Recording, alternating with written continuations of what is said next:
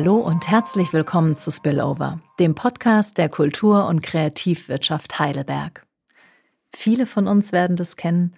Die Tage werden kürzer, wir kuscheln uns zu Hause ein. Und was passt da am besten? Ein Buch, ein Hörspiel oder auch ein Film. Und tatsächlich sind alles Bereiche, die zu Jürgen Boos Tätigkeit gehören. Jürgen Boos ist zum einen Wahlheidelberger und CEO der Buchmesse in Frankfurt. Wir sprechen heute über die Veränderungen der letzten Jahre im Buch- und Verlagswesen, was uns dieses Jahr auf der Buchmesse erwartet und warum seine Tätigkeit als gelebter Spillover bezeichnet werden kann. Ich bin Susanne Weckauf und ich wünsche viel Spaß mit dieser Spezialfolge Spillover. Aus kreativen Ideen wird Zukunft gemacht. Ich sag Spillover, was sagst du? Ich sage Tipping Point. Oh, da brauche ich auch eine Erklärung. ich bin im Moment im Gespräch mit vielen Autoren und wir haben wirklich alle das Gefühl, dass die Gesellschaft so am Überkippen ist, dass sich mhm. die Welt verändert. Und äh, wenn man sieht, mit was die Bücher sich ja beschäftigen, ob das jetzt der Krieg in der Ukraine ist, ob das Selbsthilfe ist, ob es Liebe ist, alles ist so ein bisschen am Kippen, ja. Mhm. Das ist alles sehr, sehr schwierig gerade. Mhm. Und deswegen Spillover finde ich eigentlich auch ganz gut. Wir haben dieses Jahr den Ehrengast Spanien und die arbeiten auch mit dem Übersprudelnden, mhm. mit dem Spillover, ja. übersprudelnde Kreativität und auch mit den vier Sprachen, die sie haben. Also ja, ich glaube, beides hat seine Berechtigung. Sehr schön. Da werden wir auf jeden Fall jetzt tiefer eingehen. Ich sage erstmal herzlich willkommen, Jürgen Boos, CEO, Geschäftsführer der Buchmesse in Frankfurt. Es ist schön, dass du da bist. Danke. Wie wird man eigentlich CEO von einer Buchmesse? Du hast ja auch eher klassisch angefangen. Du hast Verlagsbuchhändler gelernt. Ja, ich habe in Freiburg Verlagsbuchhändler gelernt, äh, wollte eigentlich Kunstbuchlektor werden, wo ich merkte, das ist dann doch nicht so ganz mein Ding. Habe dann später Wirtschaft studiert und habe in Buchhandlungen und Verlagen gearbeitet langsam und ich glaube, das sind jetzt schon fast 40 Jahre, die ich selbst, mein Onkel war Buchhändler, nahm mich mit auf die Buchmesse, als ich Kind war. Also seit 40 Jahren auf dieser Messe und vielleicht habe ich das irgendwann verinnerlicht und als man mich fragte, dachte ich, nee, das ist gut, das ist spannend, mache ich. Sehr cool. Wenn du sagst, du hast ähm, dann auch Wirtschaft studiert, das heißt, du betrachtest komplett ähm, auch als Buchhändler mehr den wirtschaftlichen Bereich oder auch den, äh, den kreativen ja, ich glaube, in Verlagen führt sich das automatisch zusammen und bei der Buchmesse auch. Die Buchmesse ist auch immer ein Dreiklang aus wirtschaftlichen Interessen, Rechtehandel. Das ist ja eigentlich eine Fachmesse. Ein Marktplatz ist ein kulturelles Ereignis und immer stärker eine politische Bühne. Mhm. Ja, und diese drei Dinge, die haben mich immer sehr interessiert, wie man die zusammenbringen kann. Die bringst du jetzt in deiner aktuellen Position auch zusammen. Und das kann ich in der Position zusammenbringen, ja. Früher, ich war lange im Wissenschaftsverlag hier bei Springer mhm. in Heidelberg. Da kommt auch diese, diese Heidelberg-Affinität dazu.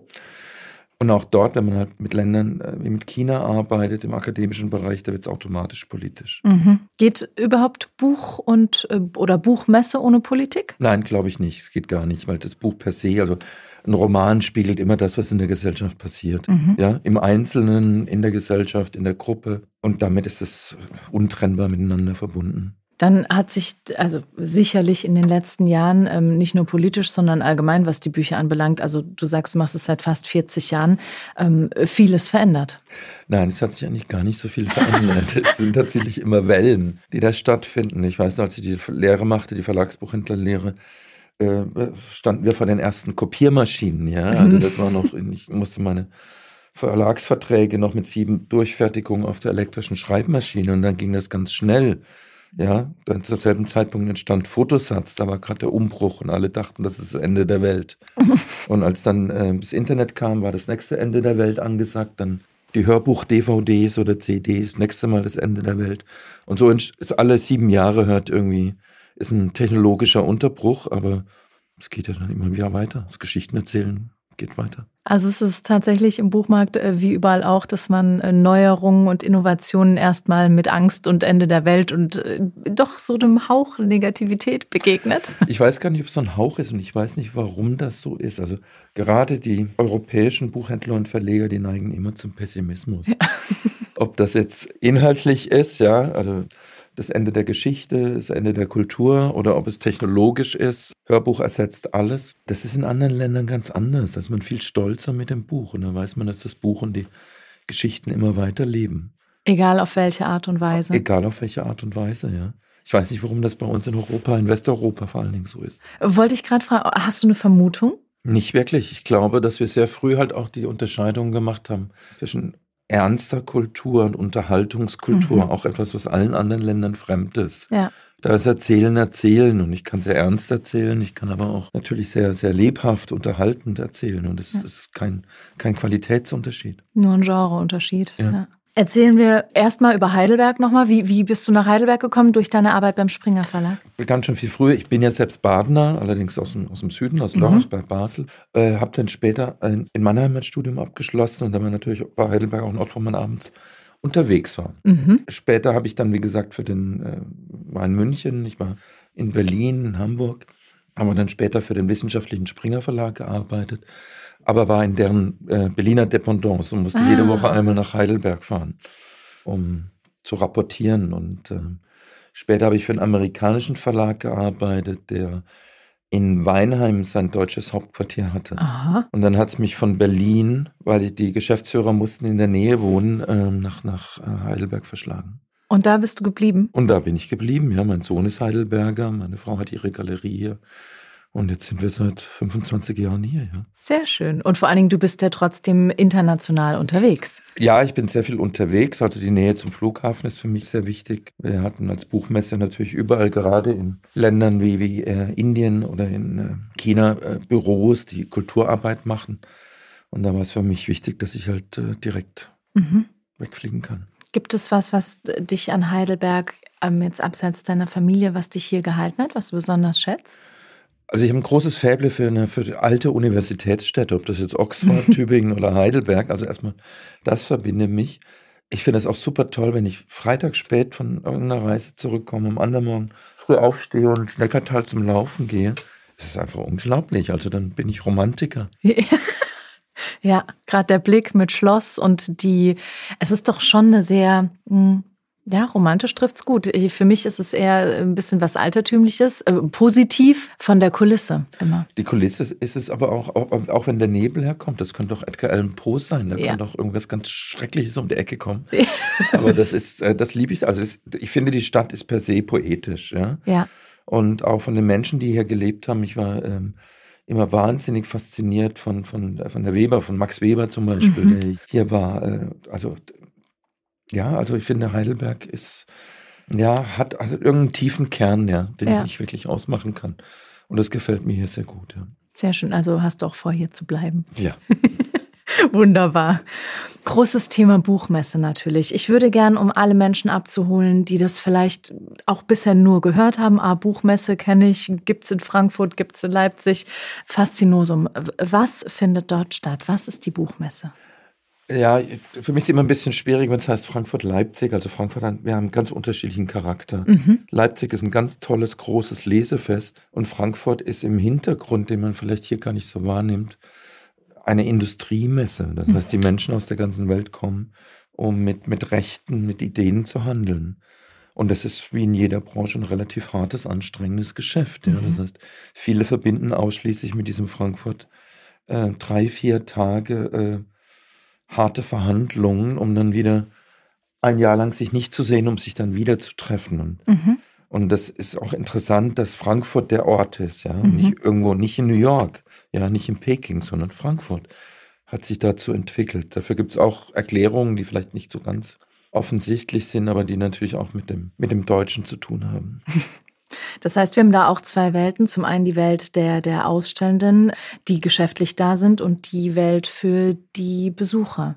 Ja, das hat sich äh, in den letzten Jahren viel stärker rauskristallisiert, dass der Besucher auch mehr im Mittelpunkt steht. Mhm. Wir werden dieses Jahr erstmals Freitag, Samstag, Sonntag fürs Publikum öffnen. Mhm. Dienstag, Mittwoch, Donnerstag ausschließlich Fachpublikum. Mhm. Aber man sieht, wie das immer mehr ein Spagat wird zwischen dieser Geschäftsmesse und dem großen Event, dem mhm. Ereignis, dem Kulturfestival, aber auch jetzt mit Cosplay und vielen Filmaktivitäten. Bewegtbild wird immer wichtiger bei uns. Es ist ja auch, also ich war 2019 das letzte Mal ähm, auf der Buchmesse und ich hatte das Gefühl, man an jeder Ecke kommt man in, in eine andere Welt. Man kann äh, Vorträgen lauschen, man kommt ins Gespräch, man kann äh, Was hatte ich? Äh, ich bin an einem Stand vorbeigekommen, dann kriegt man eine Tüte Popcorn, dann unterhält man sich wieder über Bücher.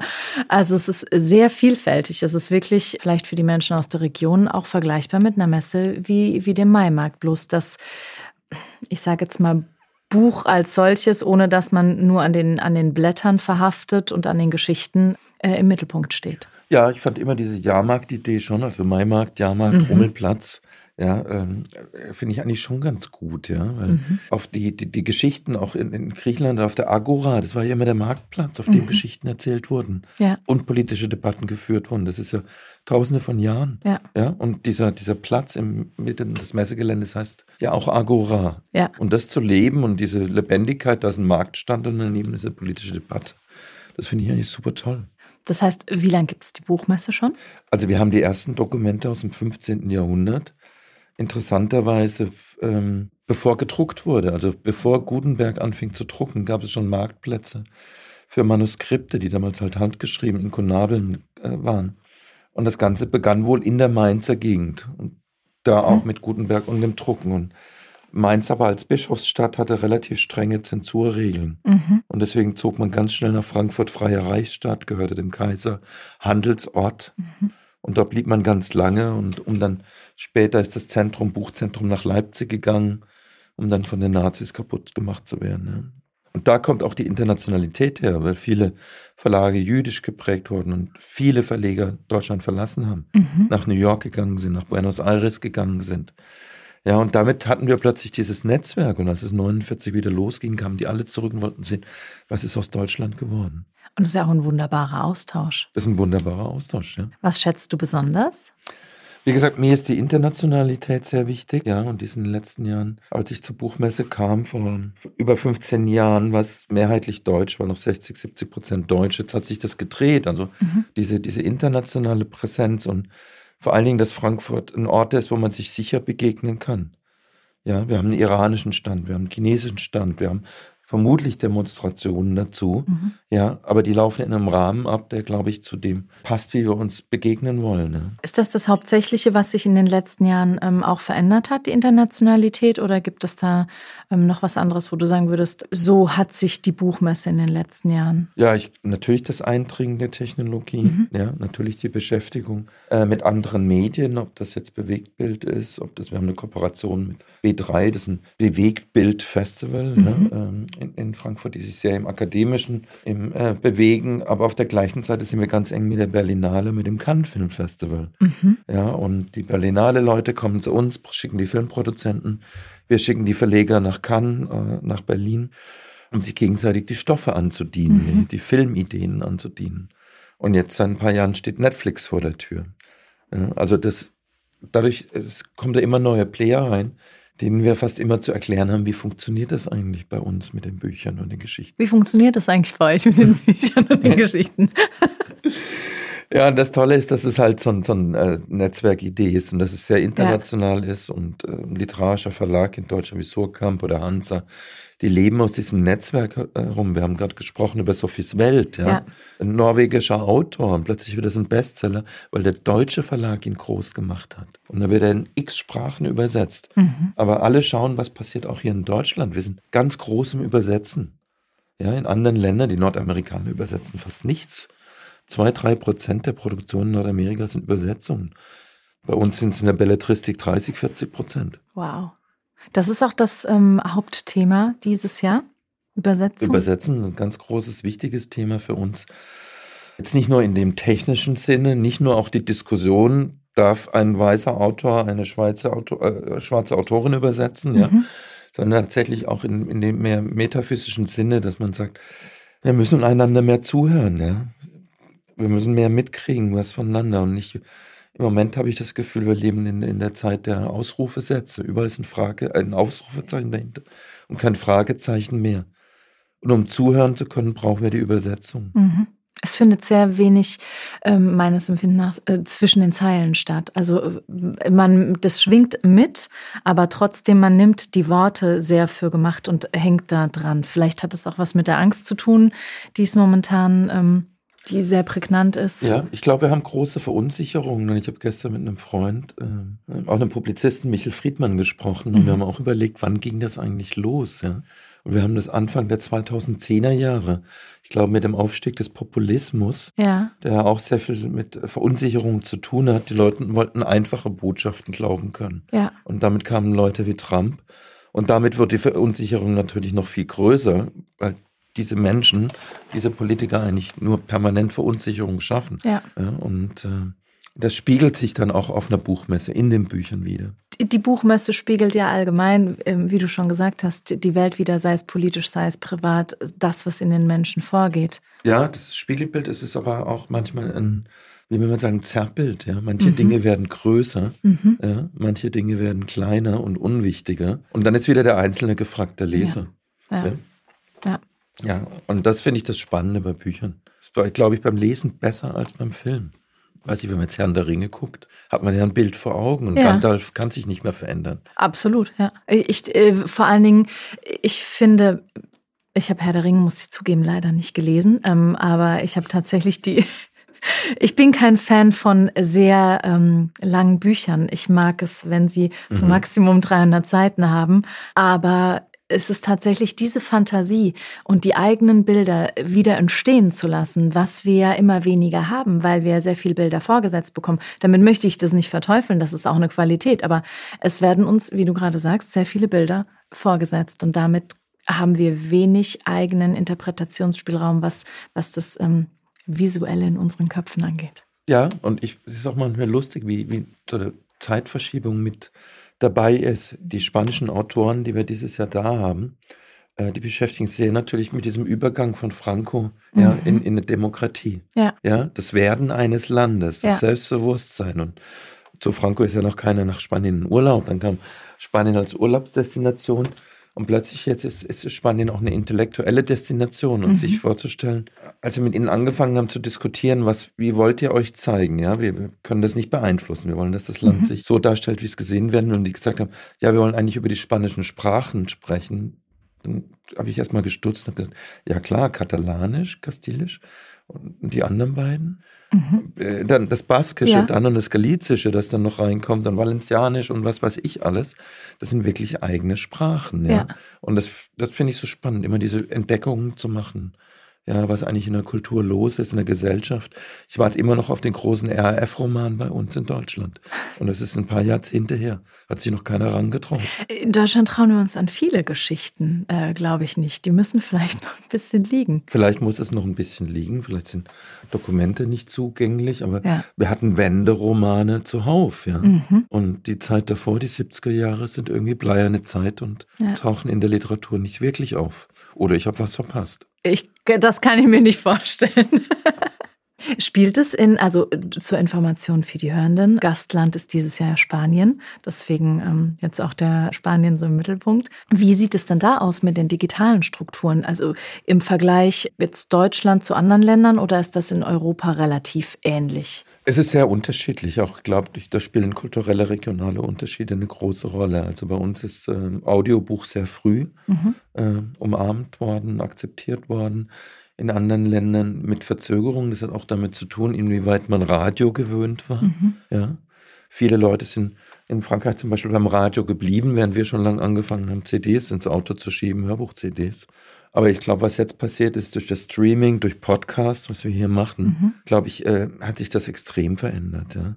Und äh, mein, der spanische Kulturraum ist natürlich nochmal durch Lateinamerika geprägt. Mhm. Ja? Und damit hast du mal, auch nochmal ganz andere Reichweiten. Du hast ein paar hundert Millionen Menschen, ja. die, die die Sprache sprechen. Ja? Und damit kannst du natürlich über digitale Medien auch noch weiter weiterkommen. Dann hat es zum Teil auch mit Bildungssystemen zu tun. Bei uns ist alles sehr föderal und damit kleinteilig. Mhm. In anderen Ländern, wenn du ein Schulbuch in Millionenauflage druckst für einen spanischsprachigen Raum, oder halt eine digitale Einführung machst, ist es einfacher. Mhm. Wenn wir beim Thema E-Books sind, ähm, wie ist es da in den Unterschieden in den Ländern? Von mir aus jetzt Deutschland, Spanien, aber auch Skandinavien, die sind da ja oft ein bisschen fortschrittlicher. Ja, also E-Book, als es begann mit den E-Book-Readern, dann brach natürlich wieder Panik bei uns in der Branche aus. Das Ende der Welt, as we know it, äh, was dann gar nicht dazu kam. Ne? Inzwischen mhm. ist das halt äh, gibt es ganz wenige E-Book-Reader mehr, die man, ich lese meine Zeitungen darauf, aber Mhm. keine Bücher. Es ist sehr viel Streaming. Und das hat viel verändert, weil es ein ganz anderes Geschäftsmodell ist. Mhm. Ja. Der Buchhandel fällt raus, ja, großes Problem.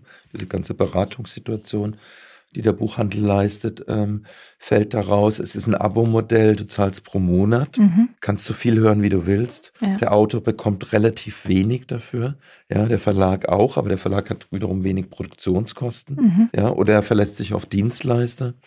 Also da hat sich einiges verändert in diesen ganzen Verwertungsketten und auch Vermarktungsketten. Ist sicherlich durch Corona beschleunigt worden. Ist interessanterweise einerseits beschleunigt worden, andererseits hat man auch gesehen, dass gerade ähm, junge Männer zwischen 15 und 25, also das ist ein europäisches Phänomen, die haben zum, in, der, in der Pandemiezeit haben die sich gedruckte Bücher gekauft. Hm. Ja, Mhm. also das kann man sehr gut analysieren. Und die Buchhandlungen waren geschlossen, das heißt, die mussten sich das im Netz bestellen. Ja. Was ist da passiert? Weiß ich, Computerspiel, Überdrüssigkeit, jeden YouTube-Film dreimal gesehen. Wahrscheinlich. Und dann, und das ist eigentlich geblieben. Also das sehen wir jetzt sogar, das ist nicht weggegangen. Aber vermehrt tatsächlich diese Ja, Männer von junge, 15 bis. junge Männer, Jugendliche, die eigentlich sowieso nicht lesen, wo es immer unterstellt wurde. Ja, genau. Ja. Ja, und da ist was passiert und ich hoffe sehr, dass das, dass das bleibt und ich glaube, dass sich da auch Inhalte verändern. Wir haben vorhin über Cosplay gesprochen, wir haben über TikTok gesprochen. Mhm. Da sind plötzlich neue Kanäle da, die, ähm, die die Geschichten jung machen. ja. Denkst du, das ist was, was bleiben wird? Ja, ich glaube, dass das bleibt. Ich kenne ein paar Verleger, insbesondere aus dem Angelsächsischen, die ja immer von dem goldenen Zeitalter sprechen, weil äh, tatsächlich wir ja überall auf der Welt eher einen Mittelstand haben, ein Mittelstandsphänomen, der entsteht jetzt in Indien, in China. Mhm. Ja, und der definiert sich sehr über Zugang zur Bildung und damit automatisch Zugang zum Buch, Mhm. egal in welcher Form, gedruckt oder elektronisch. Das heißt, wenn du es global anschaust, ist da ein Riesenwachstum da. Mhm. Wir sind saturiert, wir sind satt. Ja. Ja. Äh, Was denkst du jetzt auch aktuell? Ähm, Wir hatten es vorhin kurz darüber, über die Papierpreise. Wird das nochmal ähm, sich dann auf die, die Buchwelt auswirken, dass man sagt, man druckt vielleicht weniger? Ganz sicher. Natürlich ist die große Idee, die Kunst des Verlegers, das richtige Buch zu machen.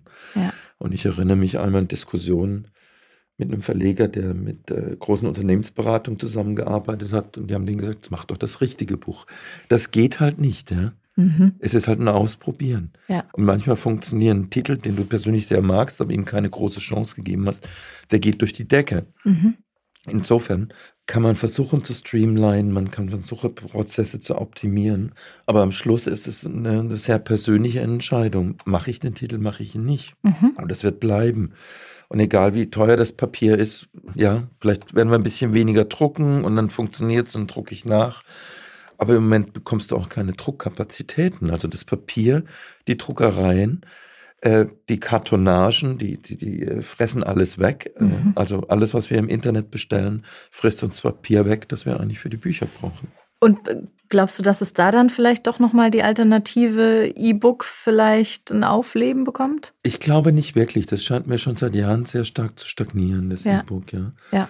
Wir haben auch ein bisschen das Thema, dass wir im Buchbereich immer von Preisgrenzen träumen. Ich persönlich glaube, dass das nicht da ist. Also Mhm. ich glaube, dass ein Taschenbuch auch mehr als 10 Euro kosten darf. Mhm. Aber irgendwie hat sich das so festgesetzt. Ja. Also hat man kaum Möglichkeiten, mit dem Preis zu arbeiten. Ja. Ja, als Branche wünschen wir uns, dass wir haben ja einen vermittelnden Mehrwertsteuersatz.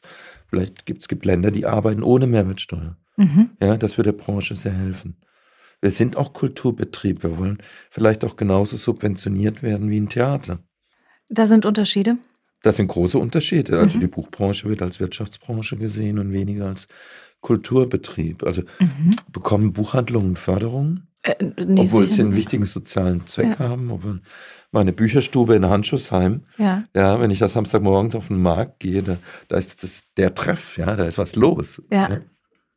Ähm, wie ist deine persönliche Meinung zu den ähm, Bücherschränken? Ähm, oder äh, es gibt, glaube ich, mittlerweile auch dieses sogenannte Rebuy. Äh, ich verkaufe meine Bücher. Ähm, ist das wirtschaftlich für euch äh, oder für den Buchmarkt schwierig? Ich glaube nicht, nicht wirklich. Also äh, es gibt in Japan zum Beispiel findest du an jeder Ecke ein Gebrauchtbuchladen. Mhm. Ja, also da ist es so tief in der Kultur verankert, Ja. dass man eigentlich die Wohnungen so klein sind. Ja, Ja. du stellst dir kein Bücherregal auf, sondern du bringst es sofort zum Weiterverkaufen. Damit hast du auch einen sehr billigen Zugang zu Büchern. Mhm. Also ich würde sagen, es hat immer zwei Seiten. Mhm. Ja? ja. Und je mehr du liest, desto mehr neue Bücher kaufst du auch. Also ich glaube, dass sich das gegenseitig befördert. Mhm. Ja, und ich finde diese Bücherschränke auch super toll, die jetzt hier ja. auf dem Marktplatz in Neuenheim, überall stehen sie ja. ja. Es ist, genau, man kommt einfach mal äh, aus seiner eigenen Perspektive raus, finde ich, und sieht Bücher, die ich vielleicht nicht gelesen hätte ich persönlich mag es auch sehr gerne, wenn Bücher leben, wenn da vielleicht schon an der Ecke was kaputt ist, wenn es jetzt kein Sammlerstück ist oder irgendjemand eine Notiz reingemacht hat, dass es nochmal auch ähm, einen Blick äh, vielleicht von einem anderen Menschen mit aufzunehmen. Ja, ich schleppe auch von meinen vielen Reisen immer Bücher mit, auch in Sprachen, die ich nicht lesen kann. Cool. Und dann türmt sich das irgendwo. ja. Du hast garantiert, äh, bräuchtest wahrscheinlich ein Bücherzimmer, ne? Ich, ich habe einen, einen Bücherkeller, glaube ich. Beziehungsweise das ist nicht, äh, das sind nur Stapel, die irgendwo in der Wohnung rumstehen. Und immer, weil wieder heißt es, es muss jetzt aufhören. Ja. dann mhm. schleppe ich die ins Büro und dann stapelt sich halt dort und dann schleppe ich sie wieder zurück. Insofern sind die sehr in Bewegung. Aber auch gut. ähm, berufsbedingt, du, ich sage jetzt bewusst, musst bestimmt viel lesen, auch was dich nicht interessiert, oder? Oder interessiert dich prinzipiell, wo du sagst, der Interesse ist da? Nein, also ich kann schon sehr ähm, ich, ich suche mir schon aus, was mich interessiert. Mhm. Also es ist schon eine Mischung. Natürlich in, in, in Entscheidung über ein Gastland, die Vorbereitungszeit, das mhm. persönliche Treffen mit Autoren. Ja, also wenn du dann Menschen triffst, dann willst du das auch gelesen haben. Mhm. Also jetzt für die Spanier habe ich viel gelesen, für die anderen Länder. Und dann habe ich so meine eigenen Sachen. Und dann sind Sachen, die ich immer wieder lese und die immer wieder auftauchten. Und mhm. das ist schon ziemlich breit. Ja. Mhm. Ich würde gern noch Bevor ich Cosplays, haben wir jetzt schon oft äh, genannt, da komme ich gleich drauf, um auch nochmal zu erklären, was es ist. Ich würde gerne nochmal auf ähm, die Corona-Auswirkungen auf die Buchmesse. Es ist ja jetzt das erste Mal wieder Buchmesse seit Corona, richtig? Ja, wir haben im letzten Jahr hatten wir eine kleinere Messe, ja. Da waren es, ähm, haben wir zwei, zwei Hallen eigentlich belegt und mhm. ganz breite Gänge und Maskenpflicht und äh, viele fanden das super schön, weil sie das Gefühl hatten, das war die erste Messe, wo man nicht getrieben ist von den, von den vielen Menschen mhm. und das Zeit war, miteinander zu sprechen. Mhm. Ich fand es ein bisschen seltsam, ich meine, seit Jahrzehnten diesen Trubel erlebt zu haben. Ja. Also für uns als Buchmesse, als, als Ereignis, wo man sich physisch trifft, wie für jedes Restaurant, das war eine absolute Katastrophe. Ja, das war ganz schrecklich. Wir waren tatsächlich sehr äh, technologisch und gut aufgestellt. Das heißt, wir konnten viel ausprobieren. Ja, wir wurden auch unterstützt von vom Land Hessen, vom, von, aus, aus, äh, von der Bundesregierung, viel technologisch ausprobieren zu können, um zu merken, dass die Menschen nicht wirklich, ja, so, so Bücher, Autoren im Internet erleben wollen. Mhm. Ja, wenn du einen ganz berühmten Autor hast, dann kommen ganz viele und schauen sich das mhm. digital im Streaming an. Aber sobald es ein bisschen tiefer im Inhalt wird, dann schrumpfen die Zuhörer, die Zuseherzahlen äh, ganz schnell. Und natürlich für uns finanziell ein Desaster. Ja. Wir mussten sparen, alles äh, verkauft, was nicht nied- und nagelfest ist. Die, die Mannschaft wurde um die Hälfte reduziert. Mhm. Besonders viele internationale Aktivitäten mussten wir streichen.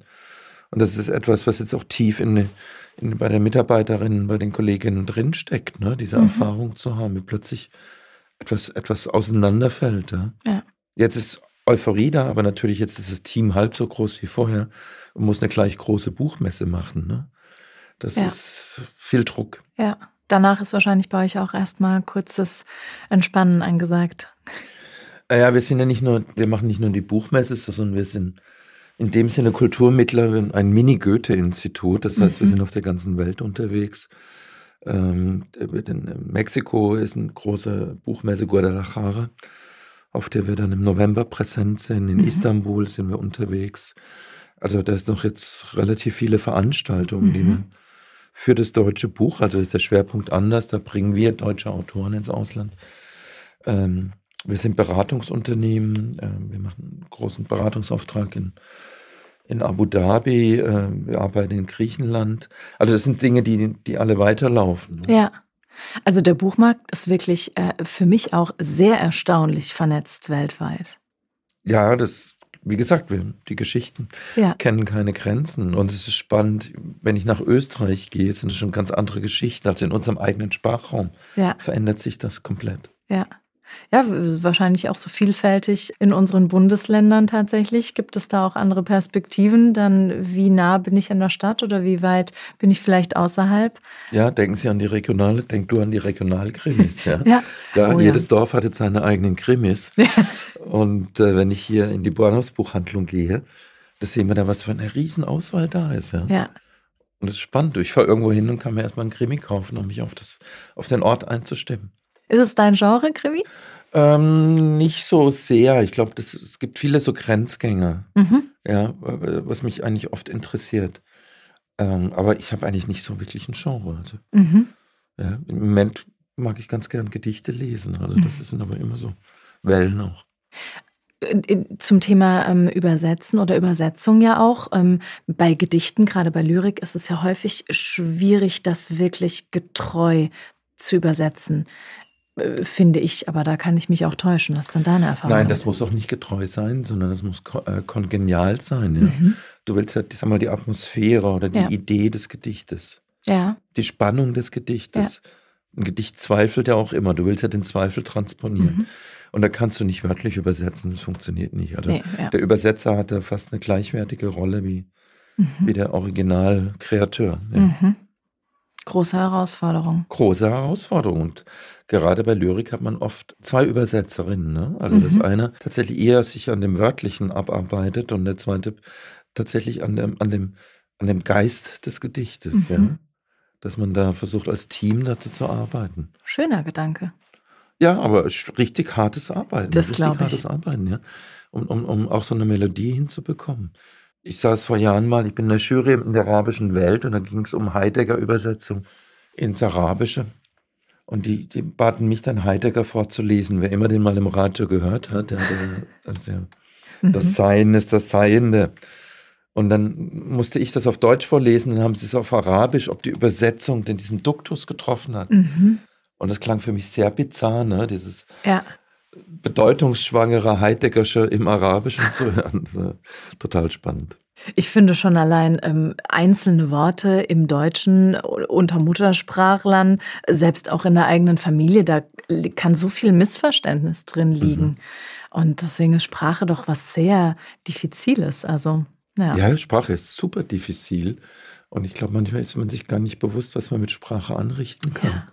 Und deswegen ist unsere Idee dieses Jahr, dieses mit diesem Übersetzen, und wir werden es sicher einen längeren Zeitraum, dass das Übersetzen ja einerseits bedeutet, die Möglichkeit erstmal zu verstehen, aber dass das auch zu einer Veränderung führen kann. Ne? Mhm. Ne? Dass wir sagen, Translate, Transfer, Transform. Vielleicht können wir doch was tun, ja. Mhm. Ich meine, Frankfurt, die Buchmesse ist sicher nicht Davos, Weltwirtschaftsgipfel. Wir sind kein G7, aber wir sind ein großer Scheinriese und dieser Scheinriese je näher man kommt, desto kleiner wird. Aber mhm. tatsächlich Sprache ist riesig. Ja. Mhm. Man merkt eigentlich, es sind Bücher und das, was du machst, dein Alltag, sind äh, gelebter Spillover. Das ist Spillover, ja. Das ja. schwappt immer irgendwas über. Ja, also vor allen Dingen, wir haben ja ähm, Gäste, die mit ihren Produkten oder Dienstleistungen oder wie man es äh, betrachten möchte, diesen Spillover-Effekt in, in andere Wirtschaftsbranchen haben oder gesellschaftliche Bereiche. Das ist ja bei dir komplett alles abgedeckt. Nein, wir bewegen uns schon immer natürlich, sagen wir, in dem, was man auch Kulturindustrie oder Medien mhm. nennen könnte. Natürlich schwappen wir in den Film über. Mhm. Natürlich, wir haben über Cosplay gesprochen. Ne? Ja. Und, und, damit bist du bei Manga, ja, also ja. bei japanischen Cartoons, die ja auch von hinten gelesen. Also das kommt eine ganz neue Kultur mit. Und, ja. und dieses Grenzüberschreiten, Spillover in den verschiedenen Medien, die Arten des Erzählens, das finde ich super spannend. Die ganzen Technologie. Äh, äh, Brüche, ja, ja, ja, die auch immer zu gesellschaftlichen Veränderungen führen. Also ich habe eigentlich die beste Branche der Welt. Ja. Ich nutze die Chance und erkläre kurz Cosplay. Ähm, kommt aus dem Asiatischen, ich glaube sogar hauptsächlich aus Japan. Übersetzt wäre es Kostümspiel und darum geht es auch. Man kennt es vielleicht. Äh, wir hatten es vorhin über Herr der Ringe. Das ist vielleicht äh, ähnlich, weil dadurch gab es ja auch diese vielen Treffen und man hat sich an die Charaktere angepasst. Nur aus einer komplett anderen Kultur. Wie du sagst, es kommt aus Anime, Manga, aus Videospielen, Comics. Und das sind ja mittlerweile auch sind das richtige Stars, die dann Cosplay ja, durchführen? Ja, das sind richtige Stars und wir haben äh, auf der Buchmesse halt jedes Jahr diesen europäischen Wettbewerb, ja, mhm. der von den Cosplay-Verbänden ausgezeichnet wird. Und im Moment ist Manga die am schnellsten wachsende Sparte in Deutschland. Ja. Ach. Das wächst Aha. zweistellig. Da ist ähm, zum Beispiel der Carlsen Verlag in Hamburg. Das ist unglaublich, wie dieses Manga-Thema ganz nah am Cosplay mhm. ähm, sich verändert. Anime, ja, diese, also das ist dann ja. wir, bewegter Manga, ja, also ja. Bewegtbild-Manga.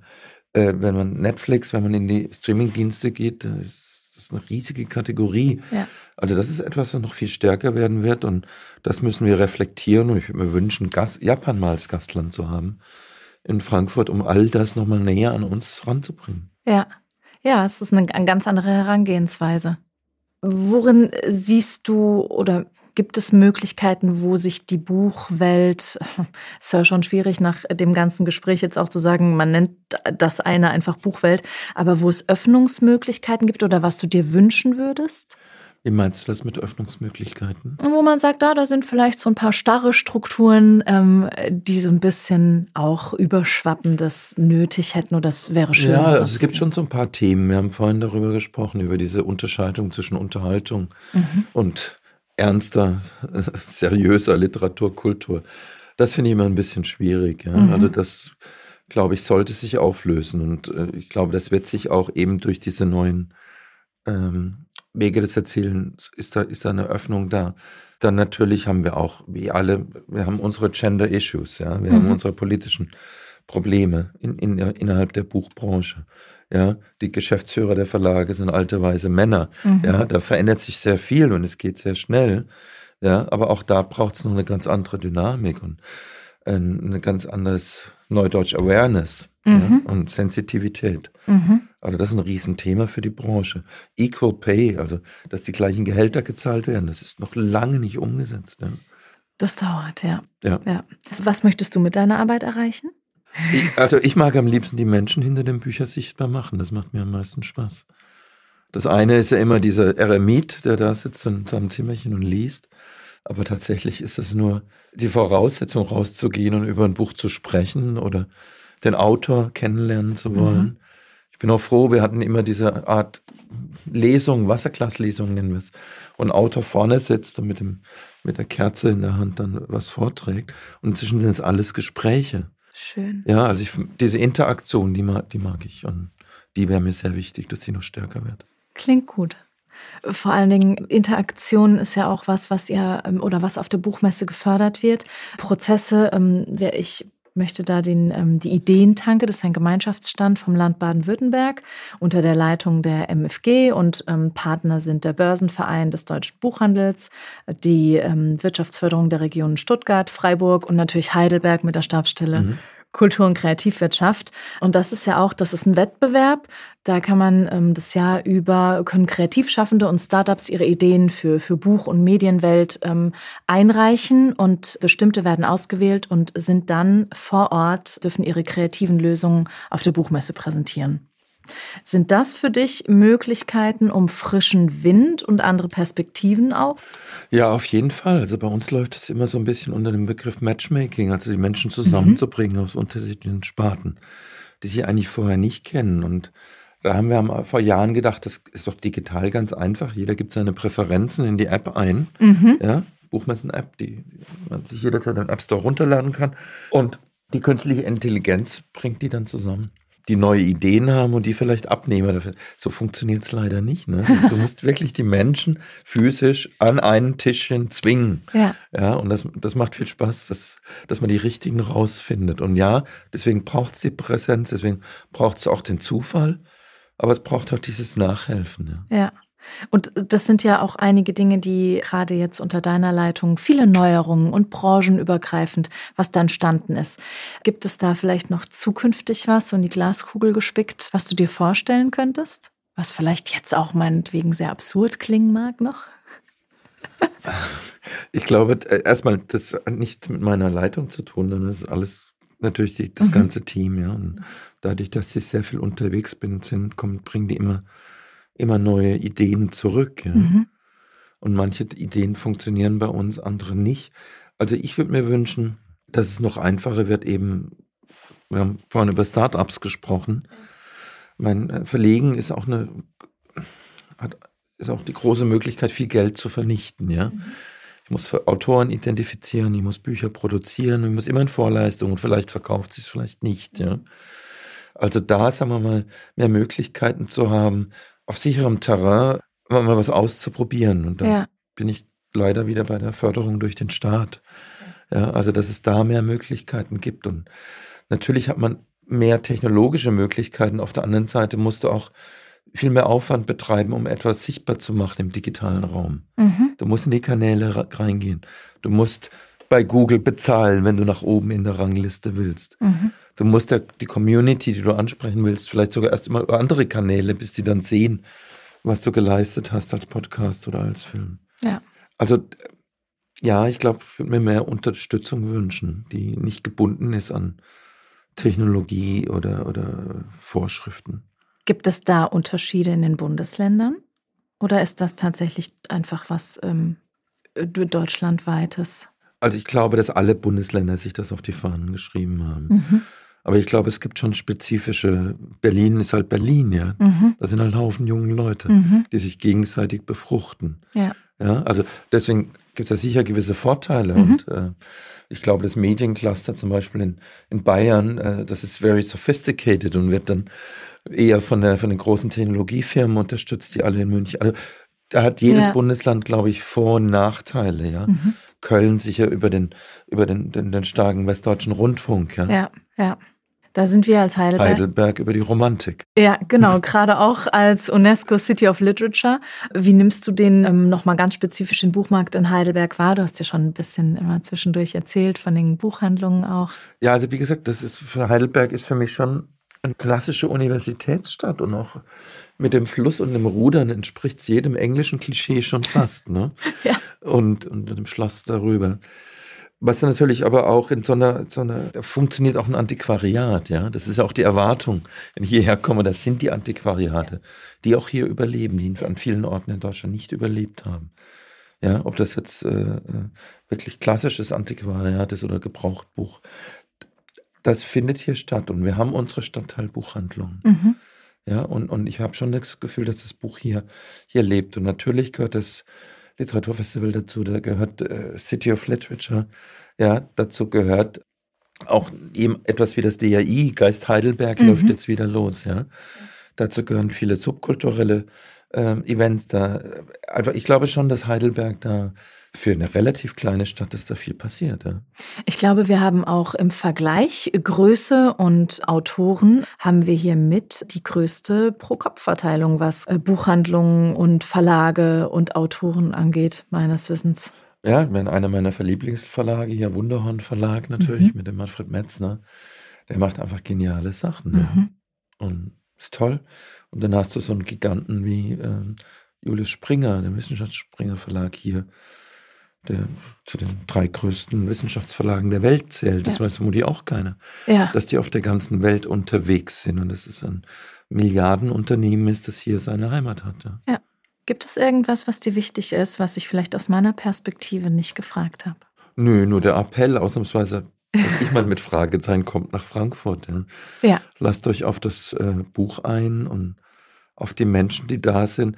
Und es ist ja nicht nur auf dem Messegelände. In, in den paar Tagen ist ja in der ganzen Stadt ähm, Open Books. Ähm, äh, es, es, sind extrem viele, viele Lesungen, Veranstaltungen, Kultur, alles Mögliche. Und, Und bis nach Heidelberg.